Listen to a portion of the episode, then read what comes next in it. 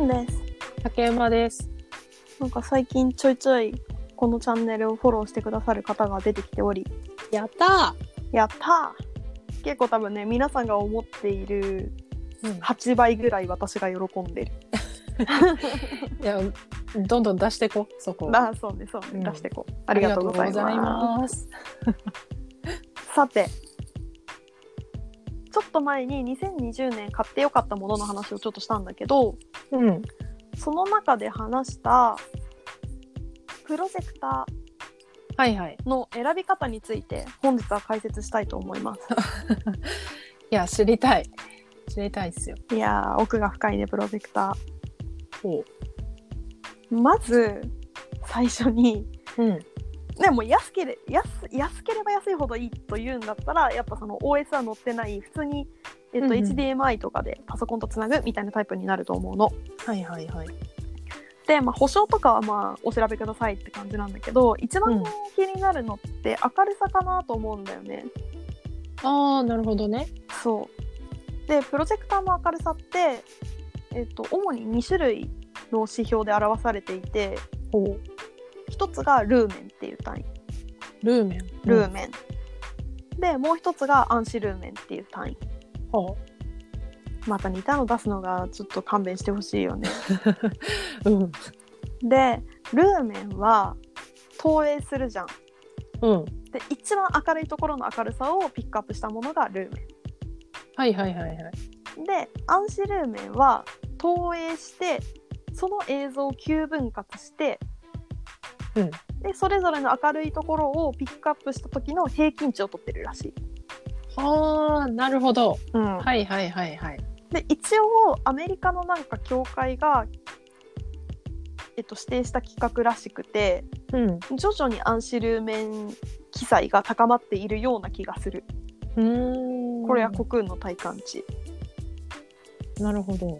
うん、で多分ルーメンでも7000とか8000ルーメンぐらいないと明るいところで見るのは賞味きついほう。アンシルーメンでだいたい700ぐらいあったら見れるかなただそれは、うんうん。明るすぎて見えなくなるってこと？あいやえっとね光の三原色って合わせると白になるじゃんうんうん。だから黒を表現するのがすごい苦手なのよプロジェクターってもともとなるほどね。うん、うん。そうってなった時に周りが明るいと光に負けちゃって見えなくなりがちなんだよね飛んじゃうんだ。あ飛んじゃう飛んじゃううんうん。で多分1万2000とか1万5000ルーメンアンシルーメンで1500アンシぐらいあるとうん。まあある程度明るいところでもぼちぼち黒も見えてくるほうほうほうほう。かなーって感じまあでも、うんうん。遮光カーテン引くとかしたら割とどれでも見やすくはなってくるかなと思いますね。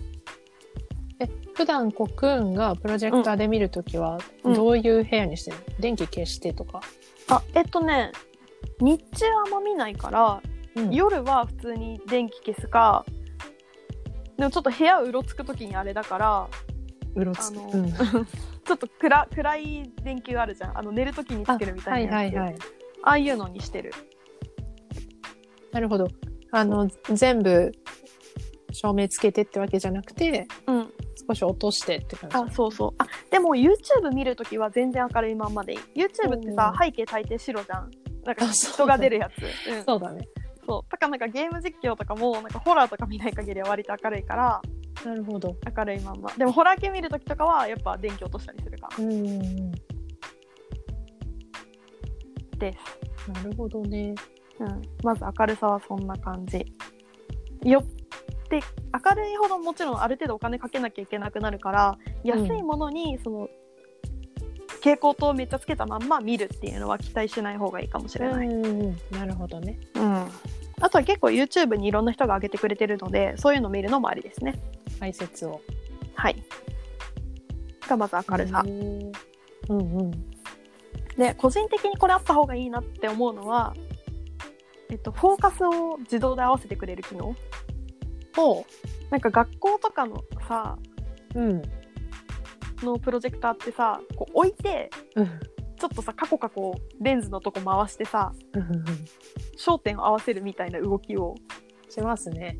するじゃないですか。しますね会社になると、まあ、定位置が決まってるからそれ不要になってくるんだけどうんうん。オートフォーカス意外に面倒なのあ、えっと、オートフォーカスじゃないと意外に面倒、そうだね。ボタン一つでポコッとフォーカス合わせてくれる方が個人的には便利だなと思ってます。それはそうやな、言われてみれば。うん、オートフォーカス大事。うん。あとは音響、はいはい。うん、音響はその前も言ったけどスピーカー2つ以上あったらベターうんって感じ、1個だとライブ映像とか見るときにちょっと音割れが気になるかもうんうんうん。これって、プロジェクターの、なんだろう、スピーカーはそんなに良くないものを買って、うん。プロジェクターから音を出さずに、うん。別の外付けスピーカはいはい。ーでっていうのも、まあ、やり方としてはありあり。のかな。ありだと思う。ありだと思うけどどうしても Bluetooth とかにした瞬間から、まあ、コンマ何秒とかの単位でああちょっと遅延しちゃったりするそっか。し、うん、スピーカーの方を今度充電してあげなきゃいけないとかが出るから個人的にはもうそいつに搭載されてる方が楽だなと思った。確かに、それはそうだうん、であと画質な。うんうん。大事ですね。大事ですね。なんだかんだ 4K とかもちょっとチェックしたんですよ。おお 4K はマジでな何インチだろうな80インチとかないと、うんその美しさにマジ愕然とするみたいなところまで来ないかな。ああ、そうなのね。うん割とね60インチとかだとフル HD でもめっちゃ綺麗じゃんってなる。うんうんうん。なるほど。はい、画質ね。そうでちなみにこれはホームプロジェクターじゃないもので 8K も見たんですよ。ほう。なんかもうね人間の眼球じゃよくわかんないあれ。どういうこと？いやなんかその緻密なのはなんとなくわかるんだけどなんか綺麗だなってなって、4K と 8K 並べてどっちだって言われても正しく答える自信ない。なるほどね。うん、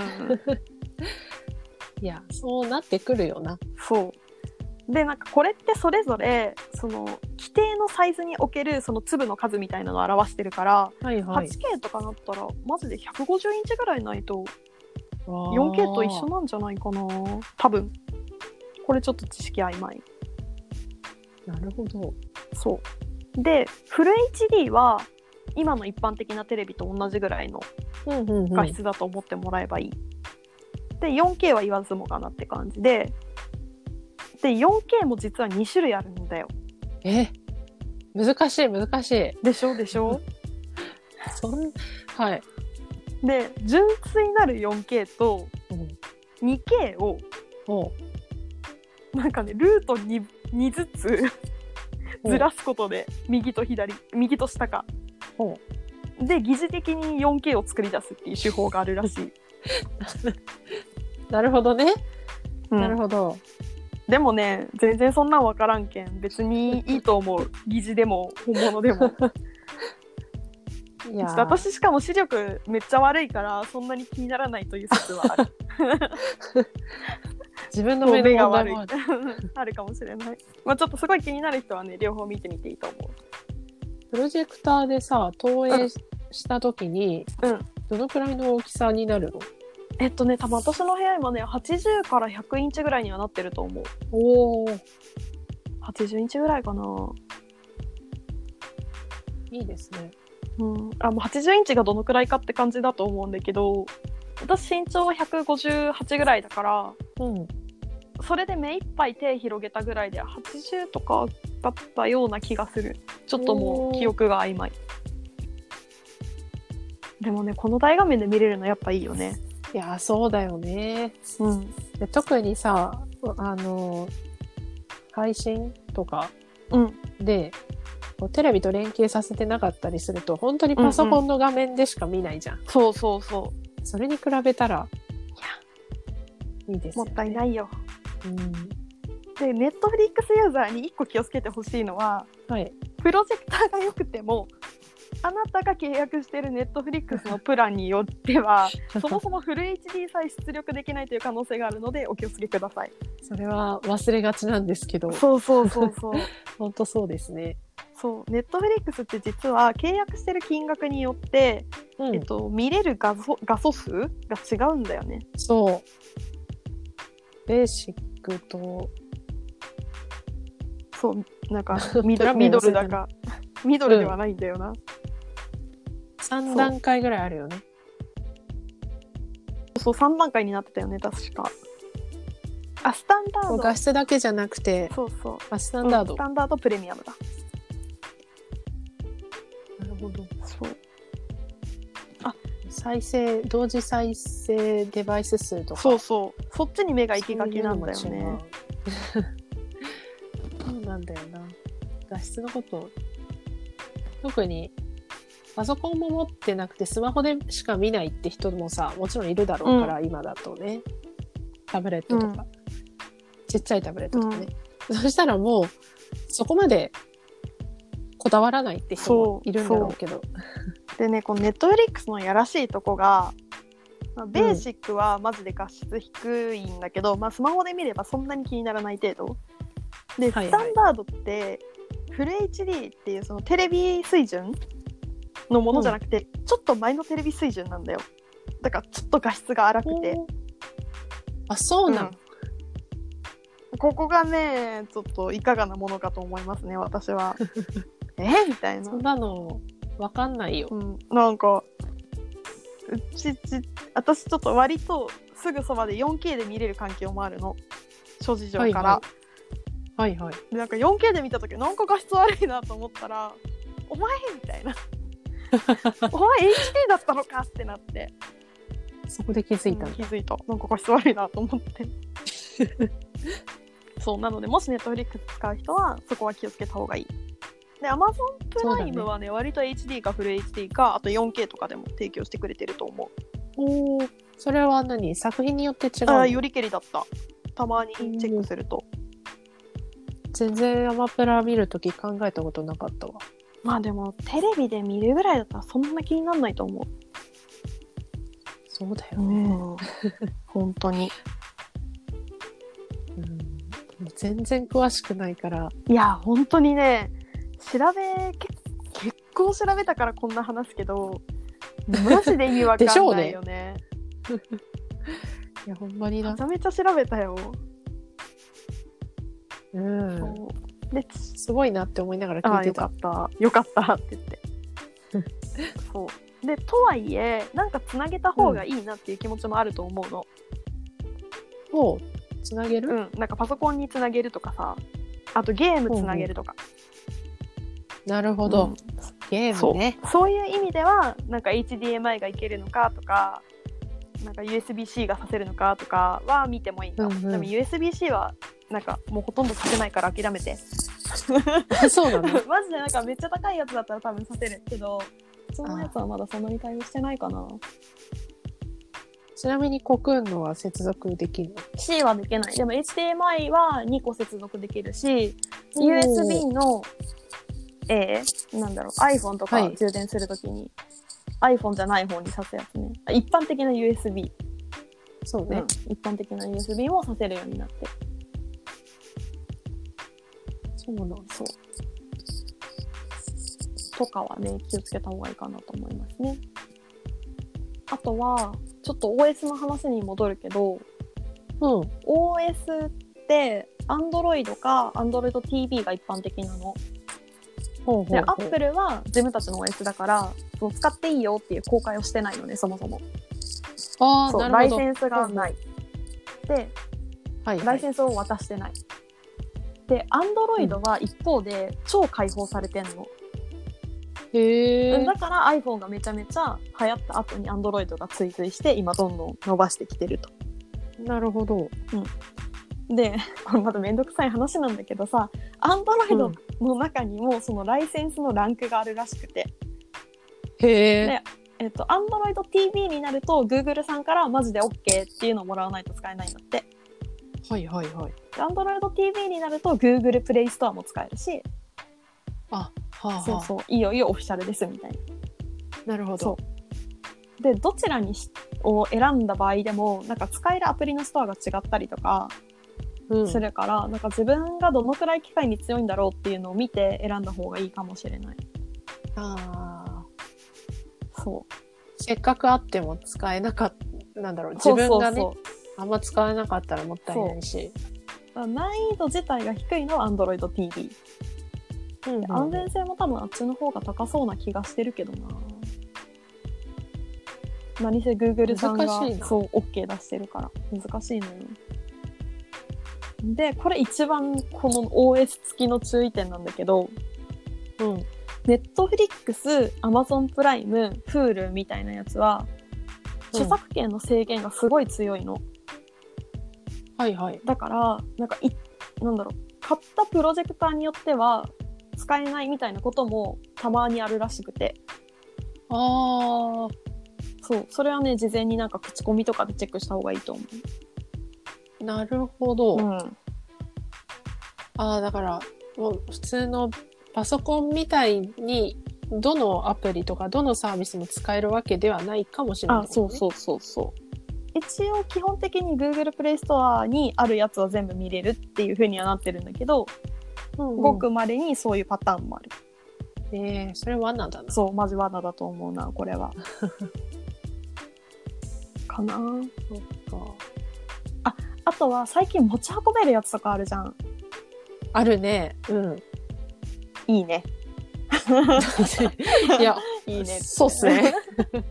いいね。そうそうあれね意外に家だと天井に映せたりするからうんうんうん。なんか寝ながらとか、いいな、うん、プラネタリウムの映像とかあるじゃん。いいですねアマプラとかにも入ってるんだけど、うんうんそういうのをね、いいね。天井に行って。そうそう。楽しいね。楽しいね。ね何せネットフリックスで一番流されてる動画は暖炉ですからね。世界中で。いや、暖炉はね、やっぱ火の音はね人間落ち着きますから。落ち着きね。しかもあの暖炉木の種類で3種類ぐらいあるの。すごい。すごいよね。っていう使い方もできるかもしれない。ホスピタリティを感じる。うん、もちろんなんか充電しながらも使えるからうんうん。まあ好きなように使えるかなとは思ったそれにね、今はコロナ禍だからあんまりできないけど、持ち運べるとさ、うん友達との上映会とかできるじ激アツだねゃん。うん。そういうのもいいですよね。いいですねライブ映像を見たり。ライブ映像はマジでいいいいなぁ、プロジェクタいいですよ年末年始多分セールとか初売りとか多いからさ、ー。うんなんかこれを機にえいやってするのも割とありだと思ありあり。う。うん。ちょっとね、まだまだおうち時間続きそうですしね。いや、まああと2年ぐらい。まあ実質2年ぐらい続くでしょうね。それを考えると、家の中のものを充実させるのもうんいい機会だよね。早めにプロジェクター買っちゃった方がいいと思う、本当に。早めに。いや、原価償却かけてったらさ、やっぱ家にいる時の方が使うからさ、お得な感じするじゃん。確かに。うん、いずれ、いずれ我々は外に出ていくから、やっぱり。そうだね。うん。喧嘩償却はいいな。そう、あとね、投影面を今私白壁に投影してるんだけど、その黒の発色が苦手っていう点でいくと、うん。逆に黒い画面に映しちゃうのも個人的には嫌いじゃない。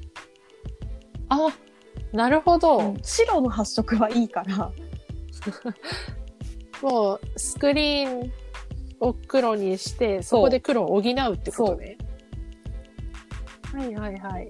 それこそなんか外出先に持ってくやつ、モバイルってそんな明るくないから、うーんと思って、ちょっと黒い壁に当ててとかはやったことあったな。なるほど。うん。なんかそういうさ、スクリーンとかも売ってんのかな？あ、白い方のスクリーンは売ってる。でも黒はやっぱ一般的じゃないし、ああ、うん、そっか。そう。最近なんかレンティオとかでいろんなプロジェクター借りれたりするから、なんか家電の貸し出しサービスあるんだよね。へえ。そうなんかそういうのでチェックするのもありな気がする。一旦試してみてとかね。うんうん。あとなんかキャンプ行く時に持ってくとか、なるほど。あとなんかその買う前にいろいろ調べてて賢って思ったのはうん。モバイルでモバイルプロジェクターでこう、うん帰省の時とか実家に帰るみたいなタイミングでうん。その子供の席のところに置いてであ運転席の後ろに投影するってへえ。あ頭いいぞと思ってなるほど。そうで OS 付きのやつってそうそうそうすごくて本体にメモリがあるから、うん。なんかネットフリックスの動画をさスマホに落とすじゃん、はいはい。あれと一緒で事前にプロジェクターの中に落とせるの。はあ、はあはあ、え、じゃあオフラインで再生できるそうそう。なるほどね。そうなんか出張の時とかねドラマわーって入れて持ってったりしてた。すごいな。ぁが世間は進んでた。いやー世間進んでるよ。すごいよね。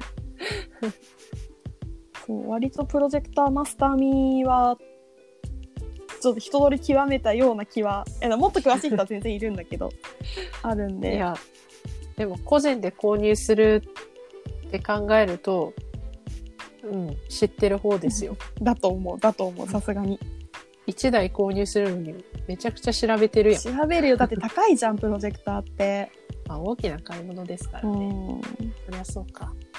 いや、そりゃそうかな。あの、私だったらヨドバシの店員さんに聞いて、その場で決めちゃういや。いやまずねそれなんだけどいや家電量販店意外に信用できない説もちょっと唱えていて私ほうほう。やっぱこう裏でお金渡されてる企業をそりゃ押すでしょみたいなそれは本当のことを言ってるのかってちょっとね勘ぐっちゃうまあね、あの、丸腰ではいかない。丸腰 基本的なことをちょっと調べてから行くんだけど、うんうん今、コクンが言ったぐらいに詳しくなれる自信はないなと思った。ーなんでちょっとお困りのことがあったら声かけてくださいあなんか答えてくれるらしいですよ、この人。わかんない私の知識の範囲内でちょっとわかんないものはわからないですってメール返信します 正直。やっぱ正直さを売りに来てるとこあるんでなるほどね。じゃあそんな感じで皆さんちょっと2021年もねうんこういい感じの映画ライフを楽しんでいきましょうはい。ありがとうございましたありがとうございました。